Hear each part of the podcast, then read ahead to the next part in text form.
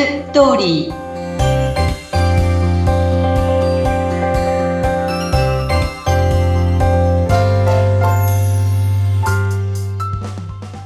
皆様こんにちは結婚相談所ライフツリーの和田光ですこんにちはインタビュアーの山口智子です和田さん今日はゲストをお迎えしています恋愛婚活コーチスクール運営の有馬樹里さんですねそうなんです。今日は樹里さん来てくださってありがとうございます。ありがとうございます。よろしくお願いします。じゃあちょっと自己紹介お願いします。はい。えっと、私は有馬樹里と申しまして、まあ、恋愛婚活男性向け、女性向け両方なんですけれども、えー、恋愛や婚活のコミュニケーションにまあ、お悩みの方に、まあ、コーチングだったりとか、あとマインド、あの、どうしても自分の気持ちでうまくいかない人ってすごく多いので、まあ、心の作り方だったりとか、結婚してからその後も、えー、長く幸せでいられるような心を作れるようなスクールを 運営しております。よろしくお願いします。お願いします。あの、私はジュリさんともかなり長いお付き合いになるんですけれども、今までもジュリさんのところで、えっ、ー、と、生徒さんたちが卒業した後に、私のところに、あの、ご紹介してくださったり、で、うちでも何人も結婚して行かれたんですね。へで、私がすごくその時に感じたのは、ジュリさんのところでいろんなことを学んで、あの、まあ、見た目もそうですし、あと心の整え方っていうのかな。そういうのも教えてもらっている方が入ってくるので、あの、とってもこう、スムーズに活動ができるんですね。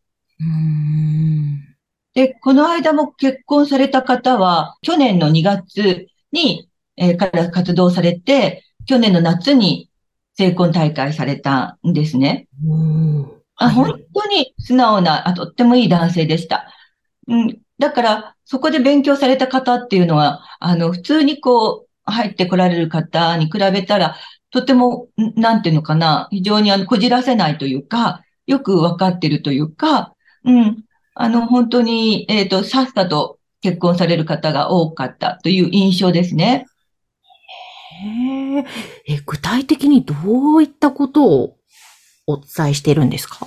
えっと、具体的に言うと、こうマインドの話をすることがすごく多くって、結構その男性がつまずいてる場所、まあ女性もそうなんですけれども、これやったら嫌われるかなって思ったりとか、失敗したくないとか、あとは相手を見ないで自分のことばっかりしか考えていないとか、そういうことが多い中、それをちゃんと相手目線と自分軸っていう話を私は結構するんですけど、まずは自分がどうありたいのか、自分がどうありたいのかっていう軸がないと、相手に伝えることもできないじゃないですか。で、その軸を持ちつつ、ちゃんと相手目線に立って、相手のことも考えてどう伝えたら自分の思いが伝わるのか、そして相手の目線に立った時にどういうふうにコミュニケーションをとって歩み寄ったら、より深く相手と絆が作ることができるのかっていう、その自分軸と相手目線っていうのを結構重要にお話をさせていただいてます。なるほど。やっぱり自分軸、相手目線、これ超重要なポイントですね。そうですね。なるほど。多くの人がやっぱり人のせいにしちゃうところがすごくあるので、はい。ありますよね。そう結構ぜ全部自分だよ、自己責任だよっていうことは再三言ってますね。うんうまくいかないことも自分の責任。だったらじゃあ悪いわけじゃなくてどうしたらいいのか。みんな誰かが悪いって、やっぱね、人のせい者は楽なんで、うん、うん、うん。一瞬、一瞬楽だけど、結局、それを人のせいにしたところで、誰が嫌な思いをするかって、帰ってくるのは自分じゃないですか。うん、その場で楽をしても。うん、なので、全部自己責任で自分が作ってるから現実を。どうやったら自分が、こう、いいなって思う現実になっていくのかっていうのを自己責任でやっていこうねっていうことも強く伝えてます。なるほど。本当にそうですよね。お見合いして、ね、相手のせいにするというか、相手が話さなかったとか、相手が嫌だな人だとかね、すごく相手のせいにするのは確かに楽ですしね。うん。でもそれでは何の次に進みませんものね。はい。ですか。ジュリさんにお聞きしたいのは、その最近のセミナーに来る男性の傾向って、なんか以前と違うとか、どんな方が多いとかありますか？傾向はそんなに変わってないんですけど、やっぱりこう失敗を恐れるっていう人は一貫してありますね。うん成功しかしたくないみたいな。だから結局失敗したくないから行動しないっていう人はすごく多いです。ああ、なるほど。うん。あと、どういう男性だったらば、マッチングアプリでも結婚相談所でも結婚が決まるって思ってらっしゃいますか？ぱり数打つ人ですよね。私の中では、その、たくさん行動しないと、やっぱ練習にならないから、一発でみんな、うまくいかせようとするんですよ。一回お見合いして、それで結婚なんてほぼほぼありえないじゃないですか。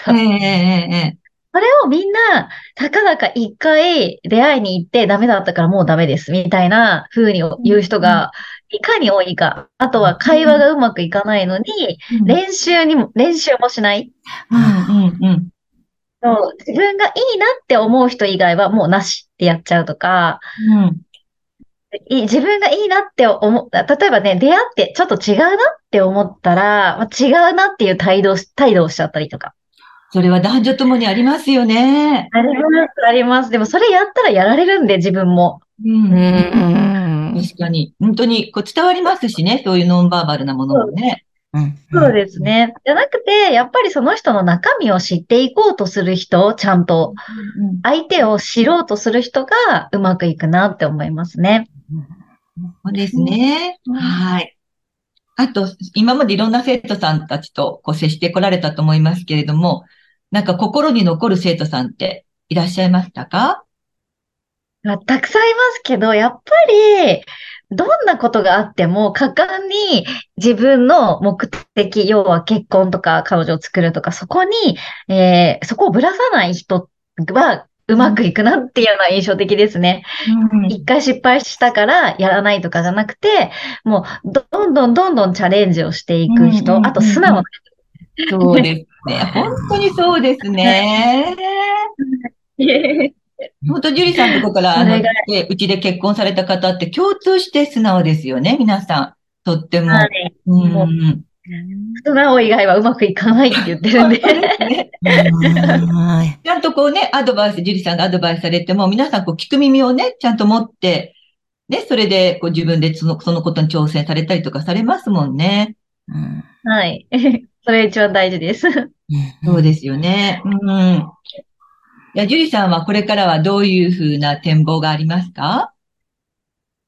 これからは私はもうコミュニティの時代だと思っているので、個々よりもコミュニティだと思っているので、うん、あの、出会いやすい環境っていうのを今後は作っていきたいなって思っています。で、最初からこう、なんていうかな、練習、もういきなり、もう婚活ですってやるとどうしてもうまく活かせようみたいな気持ちが強くなっちゃう人が多いので、うん、もうちょっとラフに男女が会話をできて、まあそれが、うん、入り口になって相談所に行ったりとか、まあマッチングアプリやったりとかも人それぞれだとは思うんですけど、うん、もっと男女がリアルなコミュニケーションを取れる場所を今後は大きくしていきたいなって思ってます。ああ、いいですね。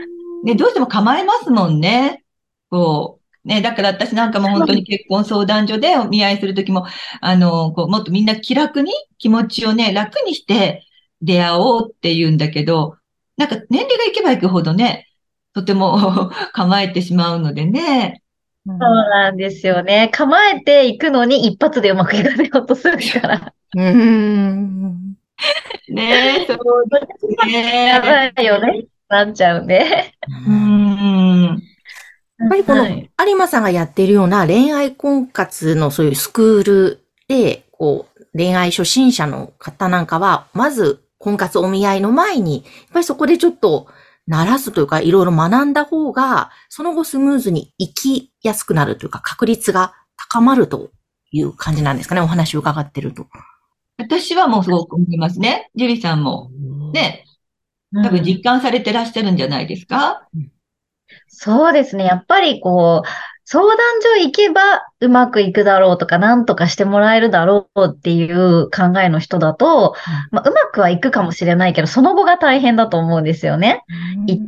だけど、やっぱスクールに入っていただいたりすると、まあ、もちろんその入り口もうまくいきやすくなりますし、結婚してからがやっぱり長いじゃないですか。はい。うんそこで、ただただ結婚するのがいいとは私は思っていなくて、より良いパートナーシップを築けることがすごく一番大切だなと思っているので、うん、まあ、その後もうまくいきやすいから、まあ、あの、まあ、入り口から、あの、エスカレーター式じゃないですけど、まあ、そういう遂げるまで、えー、使えるようなノウハウをお伝えしているので、うん、よりうまくいきやすいかなとは思います。なるほど、なるほど。あの、もう本当に、えっと、これからも、ぜひぜひ、そういう、とにかく男性たちを、どうぞ、よろしくお願いしますっていう感じで。はい。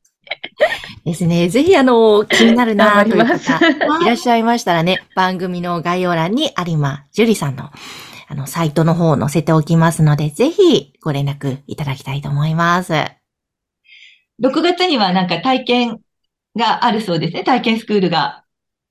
そうなんです6月に、あの、体験講座。しかも私多分講師として登壇、あの、バリバリやるのは男性向けは最後になると思うので、え気になる方は体験レッスンに来ていただければなと 思います。はい。では皆さんよろしくお願いします。はい。ぜひお問い合わせください。え今日のゲストは恋愛婚活コーチスクール運営の有馬樹里さんでした。ありがとうございました。ゆりさんありがとうございました。ありがとうございました。